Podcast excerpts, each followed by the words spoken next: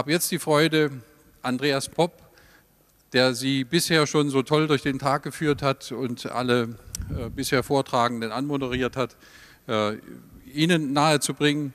Andreas Popp ist ein Top-Manager eines, eines großen, einer großen Unternehmensgruppe gewesen, äh, bevor er dann den Ausstieg gewagt hat er ist heute, und das macht ihn auch für viele relativ angreifbar, finanziell unabhängig und engagiert sich trotzdem in erster Linie für Projekte, die im Grunde genommen ihn finanziell jetzt nicht weiterbringen, sondern er hat sein Herz für die Dinge und für die Lösungswege und für die Gestaltung der Zukunft entdeckt. Er ist vielfältig unterwegs, er ist mittlerweile bekannt in Funk und Fernsehen, er tritt häufig bei Fernsehinterviews auf, ähm, äh, Introvertiertheit und in sich Gekehrtheit gehört nicht zu seinen Stärken. Er tritt viel nach außen auf, äh, was ihn sehr beliebt macht bei den einen, aber was ihm natürlich auch auf der anderen Seite immer wieder äh, auch die Kritiker, die Kritiker aufs Feld ruft. Dennoch, ich habe Andreas Popp als einen Menschen kennengelernt, der engagiert, an Lösungen interessiert ist und der auch das in Form seiner Wissensmanufaktur umsetzt, wo er versucht, wissenschaftlich begründet diese Lösungswege zu erarbeiten und an die Öffentlichkeit zu bringen. Ich freue mich jetzt sehr auf seinen Vortrag gemeinsam mit Ihnen und wunderbar.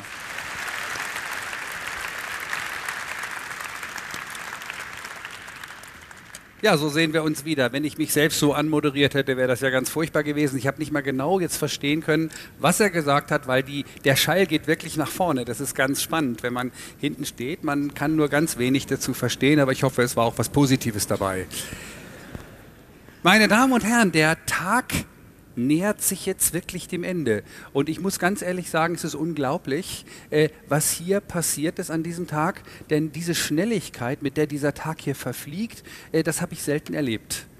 Und ich freue mich darüber und ich glaube, die Idee war nicht schlecht, weil wir haben ja zwei verschiedene Gruppierungen von Zuhörern, sehr viele Insider, die im Thema sind und vor allem auch ähm, natürlich mit Gleichgesinnten, die tatsächlich in einer ähnlichen Situation sitzen und äh, die immer wieder kennen, was es bedeutet, wenn man ja allein ist und wenn man dann versucht, mit anderen Menschen zu sprechen, die dann automatisch die Jalousie runtermachen.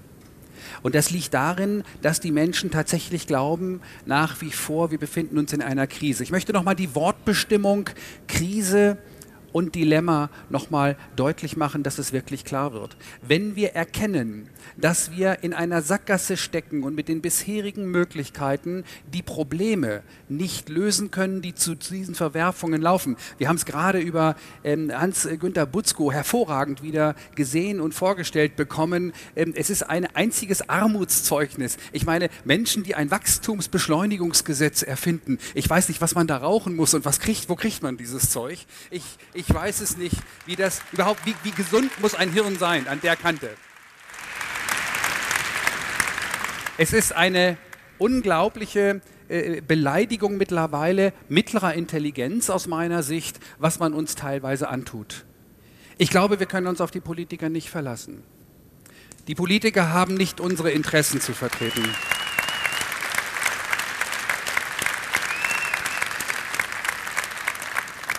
Und ich will die Politiker nicht angreifen damit, weil das tun sie gerne. Wir nennen sie ja gern Politikdarsteller. Ähm, dafür, für den, der Begriff Politikdarsteller ist genau der richtige Begriff übrigens. Ähm, als äh, Quelle möchte ich dafür Herrn Horst Seehofer nennen, der ja in einem offiziellen Fernsehinterview sagte, die Menschen, die gewählt wurden, haben nichts zu entscheiden und die Menschen, die entscheiden, wurden nicht gewählt. Wenn das nicht die Definition für Politikdarsteller ist, ich finde, da ist meine Politikdarstelleraussage noch wesentlich freundlicher. Es handelt sich also um Schauspieler. Und da haben wir natürlich ein Riesenproblem, denn sie sind natürlich letztendlich mit dem dicken Parteibuch gut bezahlt, sitzen warm und trocken und äh, möchten natürlich auch, äh, dass hoffentlich nicht herauskommt, dass sie von dem, was sie da täglich tun sollen und machen, einfach keine Ahnung haben. Sie haben einfach keine Ahnung. Die meisten nicht. Natürlich gibt es Ausnahmen. Es gibt da jemanden wie Frank Schäffler, der sich äh, die Beine rausreißt, der mir leid tut. Ich habe ihn persönlich kennengelernt und an der Stelle ist ein Applaus für Frank Schäffler übrigens äh, angebracht. Ähm, Wir dürfen auch uns, wir brauchen uns keine Gedanken machen, warum jetzt FDP, das könnte ja auch CDU, SPD, Linke, Grüne, wir nennen sie ja eh die kapitalistische Einheitspartei Deutschlands. Ähm, denn es ist letztendlich dasselbe. Wir kennen das aus der DDR, da wurden 95 Prozent, kriegte die SED, Sozialistische Einheitspartei Deutschlands, heute kriegt 95 Prozent die kapitalistische Einheitspartei Deutschland, die sich auseinandersetzt mit CDU, CSU, FDP, FDP und Grüne, Linke und was alles so kommt. Ähm, die Piraten sind momentan auf einem Weg und versuchen etwas Neues, ähm, neuen Wind reinzumachen. Ich wünsche Ihnen ja von Herzen, äh, dass Sie da was äh, auf die Beine stellen, aber ich sage Ihnen ganz offen, äh, ich kenne noch die Zeit der Grünen, als Jutta Dittfurt und Ebermann mit einem hohen Elan eingestiegen sind und man hat sie schlichtweg entfernt. Man darf sich nicht wundern, wenn man nicht den Mainstream vertritt, dass man nicht in den Medien aufgenommen wird und auch verbreitet wird. Ein ganz großes Problem. Und die Leute, die es wagen, sich gegen dieses Thema zu stellen, die tatsächlich sagen, wir brauchen Lösungen, wir müssen einfach erkennen, dass wir in einem Dilemma sind und völlig neue Wege gehen müssen. Ich habe neulich ein wunderbares äh, Interview, glaube ich, war das, oder ein Vortrag im, im, im Internet gesehen von, ich glaube, Professor Hüttner heißt er, glaube ich, ein Gehirnforscher. Wunderbarer Mann. Äh, und der, Hüttner, ne? Der, der Hüter. Okay, Entschuldigung, ich bitte um Vergebung, aber er ist ein ganz brillanter Mann. Also ähm, der, der sagte dann auch Dilemma und, ähm, und, und Krise. Er hat das Dilemma-Beispiel erklärt, wenn zum Beispiel ein Mann sich gleichzeitig zu Blondinen und Dunkelhaarigen hingezogen fühlt. Dann entscheidet er sich für eine Blondine und hat das Problem, dass er hinter jeder, Blonden, äh, hinter jeder Dunkelhaarigen hergiert. Er entscheidet sich dann um und heiratet nun eine Dunkelhaarige. Jetzt hat er das Problem, dass jede Blonde ihn anzieht. Das ist keine Krise, das ist ein Dilemma. Er wird das Problem nämlich, egal wie er sich entscheidet, äh, nicht lösen. Also wird er das jetzt ernsthaftig, die Boulevardpresse ist voll mit solchen äh, kuriosen Fällen, die uns da um die Ohren gehauen werden, um, um, uns in die Ablenkung zu bringen innerhalb des Hamsterrades, in dem wir zu drehen haben. Und äh, dann kommt eben halt tatsächlich die Situation, dass man anders herangehen muss und überlegen, was macht eine Frau eigentlich aus? Und dann kommt man zu bestimmten Adjektiven, egal wie man das für sich definiert, und man kann relativ schnell verstehen, die Haarfarbe spielt eine relativ geringe Rolle, wenn nicht gar keine. Nur so ist das Dilemma zu lösen, wenn wir nämlich wieder zurücktreten und versuchen tatsächlich einen völlig neuen Weg einzuschlagen. Und genauso ist es in der Wirtschaft. Es kann doch nicht ernsthaft sein, dass wir Rohstoffe, die wir aus der Erde heraus plündern durch einen Aderlass und verhökern, dass wir die einfach als Bruttoinlandsprodukt wie eine Produktion einfach bewerten. Das ist absurd. Da wird nichts produziert. Das ist ein Aderlass. Wir müssen einfach unterscheiden zwischen einer tatsächlichen Versorgungsökonomie, wie wir sie damals hatten, die den Menschen diente, die sich umgewandelt hat zu einer Profit- und Handels- und Spekulationsökonomie, wie sie heute allen Menschen quasi schadet, bis auf eine kleine Masse. Und das Spannende an der Geschichte ist, auch die Reichen leiden.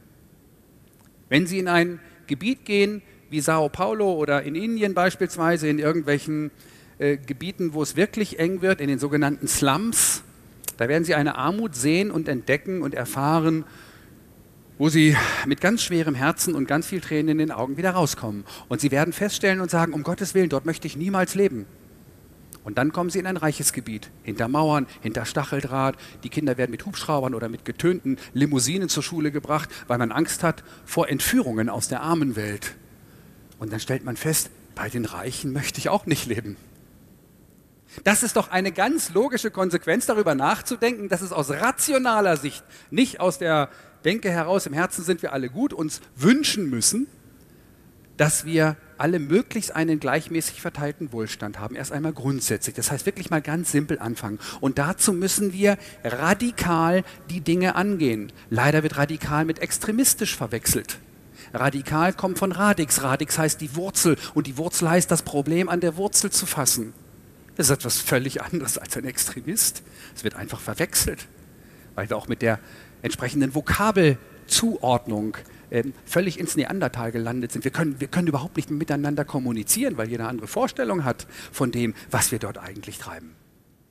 Wir sehen, dass die derzeitige sogenannte Politik glaubt, dass wir mit den herkömmlichen Mitteln die Situation wieder ins Lot bringen können. Das heißt, die Krise wieder zurücknehmen können. Und das sollten wir uns nicht wünschen. Wir sollten uns nicht wünschen, dass es wieder ins Lot kommt. Wir sollten dieses Dilemma, diesen Crash, der vor uns liegen kann, als große Chance sehen. Denn wenn wir uns mit den Themen beschäftigen, werden wir sehr schnell feststellen, dass ein sogenannter Crash, das ist so ein Zauberwort, ein Staatsbankrott, wenn er kontrolliert abläuft, eine wunderbare Neuanfangssituation erzeugen kann. Das ist eine Reset-Taste drücken. Da braucht keiner zu Schaden kommen, wenn man es vernünftig macht. Man macht uns Angst, uns Angst davor, indem wir sagen, oh Gott, äh, dann sind wir alle bankrott und man hat dann irgendwelche Bilder, die sich auftun, schreiende, blutende Menschen, die durch die Straße irren. Und wenn wir nicht aufpassen, dann wird es auch so kommen. Aber nicht, weil es crasht, sondern weil es eben nicht crasht. Meine Damen und Herren, wir haben in unserem Institut beispielsweise einen Vier-Punkte-Plan. Das ist aber ein Vier-Komponenten-Plan. Und den möchte ich gerne hier in einer sehr kurzen Form einfach mal darstellen dürfen. Diese vier Komponenten, das ist übrigens etwas anderes als vier Säulen, sind nur im Zusammenhang und im Verbund in sich schlüssig und können funktionieren. Wenn Sie eine Komponente herausnehmen und sie isoliert betrachten, werden Sie feststellen, die wird nicht funktionieren. Wie bei einem Zwei-Komponenten-Kleber. Das ist immer das große Problem, dass das Ganzheitliche nicht erkannt wird. Uns fehlt der ganzheitliche Ansatz. Insgesamt die große Verzahnung, die großen Symbiosen. Wenn Sie einen Zwei-Komponenten-Kleber haben und Sie untersuchen die Flüssigkeit A, dann werden Sie feststellen, das Zeug taucht nichts, klebt nicht. Dann nehmen Sie die Flüssigkeit B, da stellen Sie fest, taucht auch nichts, klebt auch nicht. Jetzt können Sie diesen Kleber quasi als negativ bewerten. Ja, kann ja auch gar nicht. Sie müssen erstmal die Komponenten zusammenschmeißen. Und genauso ist es auch hier, wenn wir ganzheitlich herangehen und beispielsweise aus einem der vier Komponenten, die ich jetzt nennen werde, eine heraus isoliert betrachten, dass Sie dann plötzlich sagen, ja, das funktioniert natürlich nicht. Und Sie haben sogar recht in dem Moment. Weil isoliert kann es auch nicht funktionieren, sondern nur insgesamt. Was wir aber brauchen an der Stelle, und das ist für mich ein ganz wesentlicher Effekt, ist, wir brauchen keinen Bewusstseinssprung, um diese Situation zu vollziehen. Denn dann können wir lange warten, weil wir haben auch eine Situation, dass das Schlechte sehr stark ist. Nehmen Sie eine Kiste mit gesunden Kartoffeln und legen Sie eine schlechte obendrauf, dann können Sie sich ausrechnen, wann alle Kartoffeln schlecht werden. Andersrum geht es nicht. Das Starke ist eben halt, schlecht und auch schlecht ist stark. Und wenn wir jetzt warten wollen mit einer Bewusstseinsebene, bis alle dann letztendlich dann auch verstanden haben, wir sind im Herzen alle gut, wir müssen zusammen, ich freue mich ja darüber, dass es so ist. Hier geht es um Rahmenbedingungen einer Versorgungsökonomie, um eine Grundlage zu schaffen, aus meiner Sicht, um endlich die Verelendungsangst loszuwerden, um klar zu denken. Und ihr glaubt gar nicht, was wir für eine Freiheit und Kreativität erreichen würden, genau damit. Ich komme, danke.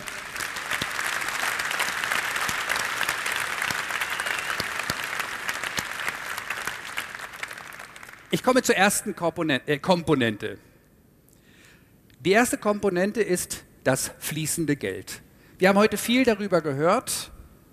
Wolfgang Berger hat es wunderbar dargestellt, Rico Albrecht die Grundlagen dargestellt, Steffen Henke, alle wie wir da waren, die Exponentialfunktion und deren Probleme.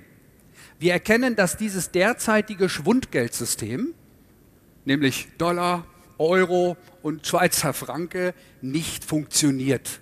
Denn es ist ein Schwundgeldsystem. Es verschwindet durch Inflation.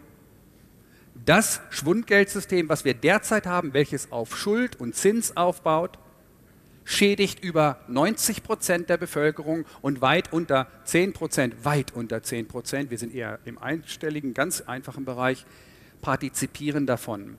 Ein Geldsystem, was also nicht gemeinnützig ist, also der Gemeinheit nützt, sondern von, unter dem die Gemeinheit leidet und geschädigt wird, muss doch radikal, also an der Wurzel hinterfragt werden und erneuert werden, dringend.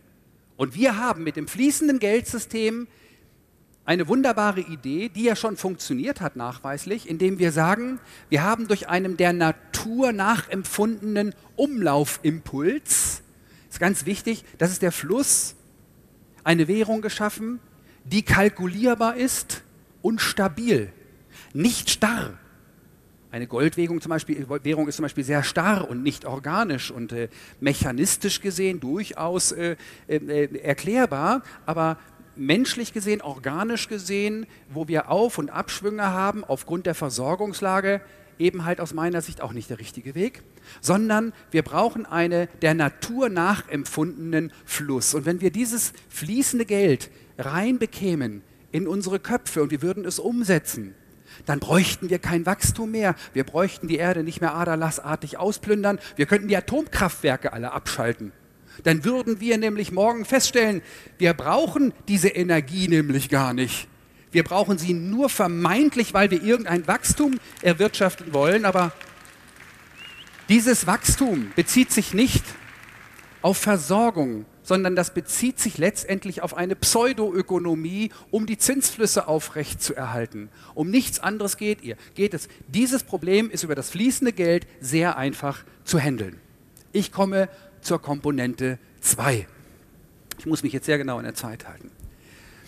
Die Komponente 2 ist das soziale Bodenrecht. Bitte zucken Sie nicht zusammen. Beim sozialen Bodenrecht gehen sofort die Windows-Türchen im Kopf auf, die man uns implementiert hat. Da will jemand uns was wegnehmen.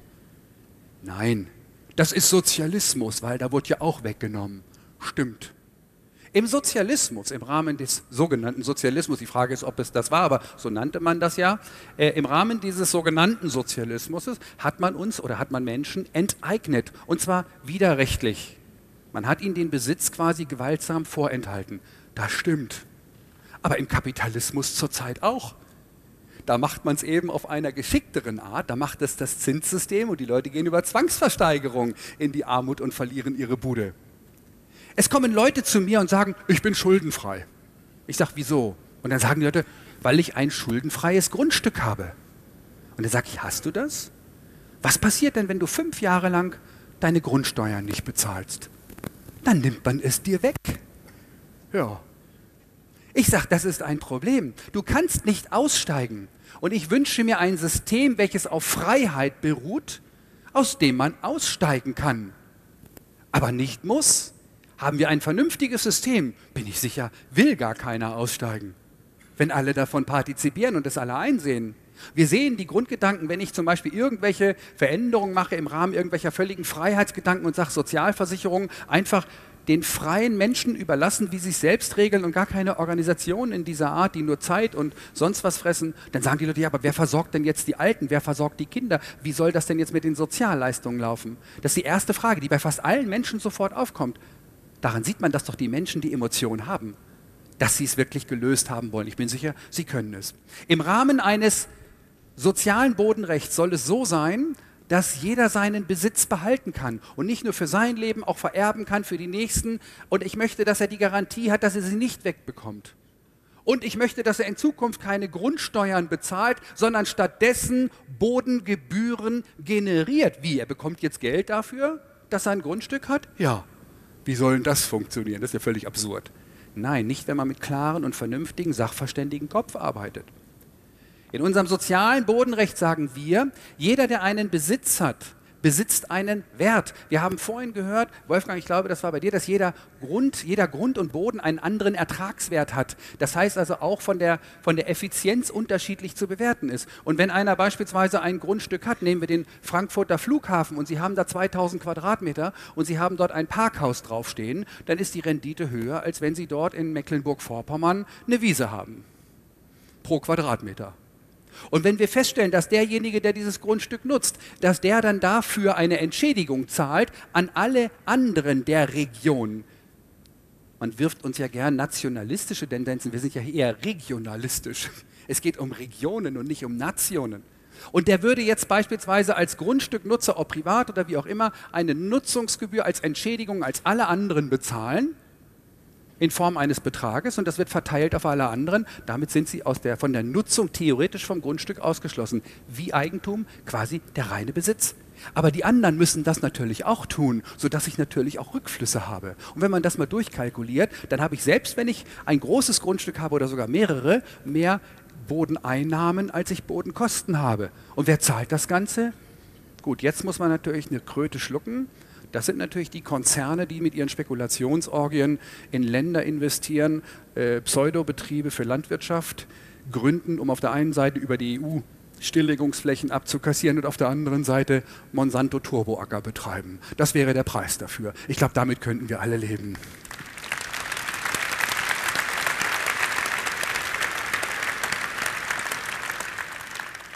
Ich komme zur dritten Komponente, das bedingungslose Grundeinkommen.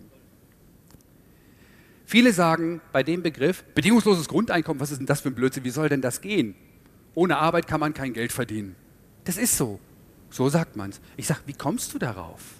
Es gibt ja zwei große arbeitslose Gruppen. Ist der Butzko noch da, Hans, Hans noch da? Der, die, einen groß, die ein, eine große Arbeitslosengruppe sitzt zum Beispiel in Gelsenkirchen und eine andere, weite, weiße, eine andere große Arbeitslosengruppe sitzt zum Beispiel in Monte Carlo. Es sind unglaublich viele Arbeitslose. Bloß die einen leben von Sozialeinnahmen und die anderen leben von Zinserträgen. Aber sie bekommen beide leistungslos Erträge. Wir haben längst ein bedingungsloses Einkommen ohne Arbeit. Aber das ist kein bedingungsloses Grundeinkommen, das ist ein bedingungsloses Spitzeneinkommen. Und das möchte ich umwandeln oder wir in ein bedingungsloses Grundeinkommen. Das ist keine Sozialleistung. Alle Menschen sollen von den kollektiven Erträgen unserer vorherigen Generation gemeinsam durch technischen Fortschritt und so weiter partizipieren. Das ist doch nicht so schwer. Und nicht nur eine kleine Gruppe. Das sind dieselben, die auch im fließenden Geld, im nicht fließenden Geld, in unserem momentanen Schwundgeldsystem, Dollar, Euro und so weiter, auch partizipieren. Stellen Sie sich vor, Sie haben eine Milliarde. Also so wie Sie jetzt, können Sie vorstellen, jeder Dritte wahrscheinlich, hier wird wahrscheinlich so jemanden kennen. So, und Sie haben jetzt eine Milliarde und wenn Sie diese Milliarde anlegen auf dem Finanzmarkt unter normalen Bedingungen, dann haben Sie von mir aus, nennen wir rechnen wir nur schlecht, 130.000 Euro Zinsen am Tag. Oder 50 Einfamilienhäuser im Jahr, die neu dazukommen.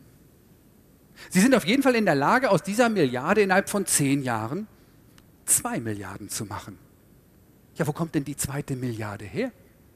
Die ist bedingungslos und ohne Arbeit entstanden. Das heißt, ein bedingungsloses Spitzeneinkommen ist unser System schon implementiert. Ich will keine Neueinführung, ich will eine Veränderung des Spitzeneinkommens in ein bedingungsloses Grundeinkommen. Ich hoffe, dass das endlich verstanden wird und dass es hier nicht um eine Utopie geht, sondern um ein bestehendes System, was mit Stellschrauben verändert werden muss, um dann erstmal Ruhe reinzubekommen, um dann weitere Dinge anzugehen, die übrigens bis zu einem Bewusstseinssprung auch gehen können.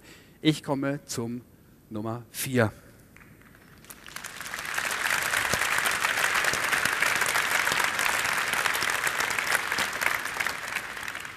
Die Nummer 4 ist eine freie Presse. Meine Damen und Herren,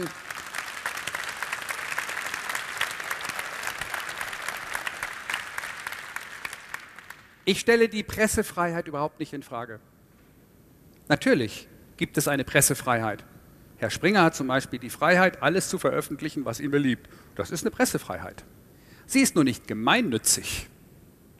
Ich erwarte eine gemeinnützige Presse, Medien, die tatsächlich investigativ tätig sind. Und glauben Sie mir, ich kenne wunderbare Journalisten, hochintelligente, leidende Personen, die einfach nur mitmachen, und unglücklich sind über diesen Wahnsinn, der da läuft. Sie wüssten, was die Nachricht des Tages ist, aber sie dürfen sie nicht veröffentlichen, weil irgendwelche Kapitalsammelbecken, die alle Medienanstalten in der Geißel haben, ganz klar unterdrücken und sagen, was sie zu melden haben. Es handelt sich bei unserer deutschen Presselandschaft rein um Propaganda und zwar um nichts anderes. Das ist unser Hauptproblem derzeit.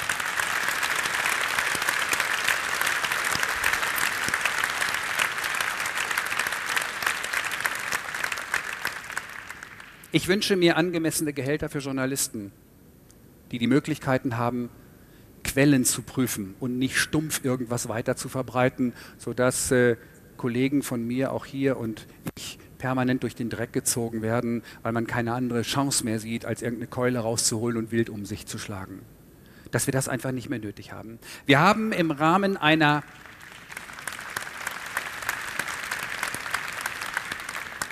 wir haben im Rahmen dieser Komponente der Presse ein quasi wie eine Art Länderfinanzausgleich, ein Pressefinanzausgleich geschaffen, vor allem unter der Leitung von Rico Albrecht, mit dem ich diese ganze Geschichte hier gemeinsam erarbeitet habe.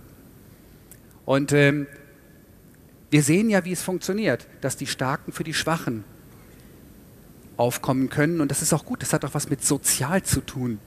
Nicht mit sozial gerecht, das ist auch so eine Kombination. Sozial gerecht, das Recht mit sozial zu kombinieren, das ist eine Kastration des Wortes sozial. Sozial ist eine Herzensangelegenheit. Gerecht hat was mit Anspruch zu tun und mit Pflichten. Das kann ich doch nicht kombinieren. Streichen Sie das Wort soziale Gerechtigkeit. Es gibt sozial. Wir sollten alle sozial denken und wir sollten auch gerecht denken, aber nicht sozial gerecht. Dieses Kuschelmuddel, dieser Verblödung, dieser gesamten Vokabeln, das macht einen ja ganz irre. Das ist wirklich unglaublich. Wir möchten gerne im Rahmen eines Medienfinanzausgleiches die Möglichkeit bieten, dass solche honorigen Leute wie ein Andreas Bangemann von der humanen Wirtschaft auch die Möglichkeit bekommt, einmal um 20 Uhr die Tagesschau nicht nur zu moderieren, sondern komplett zu gestalten, mit allem. Einfach nur das, mehr nicht.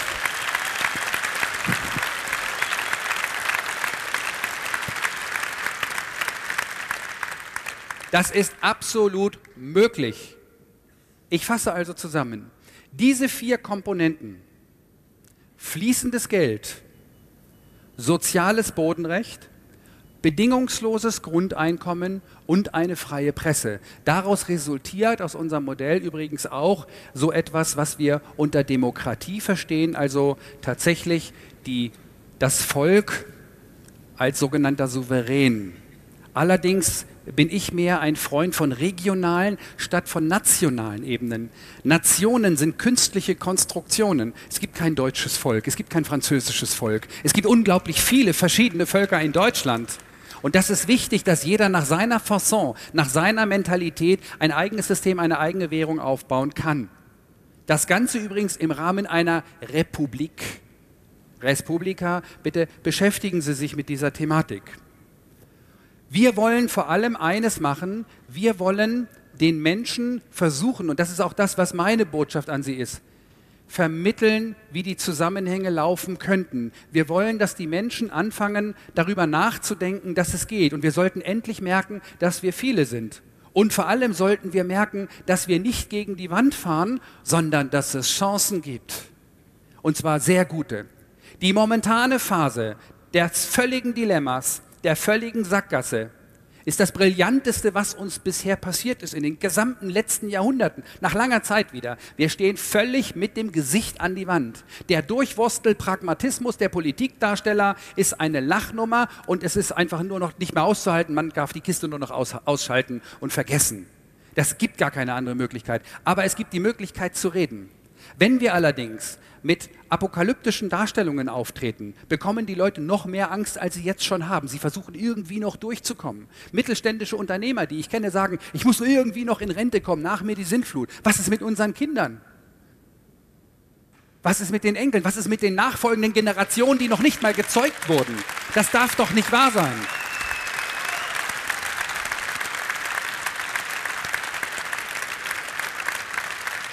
Ich möchte gerne meinen Vortrag hier heute schließen mit einem Gedicht. Ein Gedicht von Konrad Ferdinand Meyer. Konrad Ferdinand Meyer hat den römischen Brunnen geschrieben.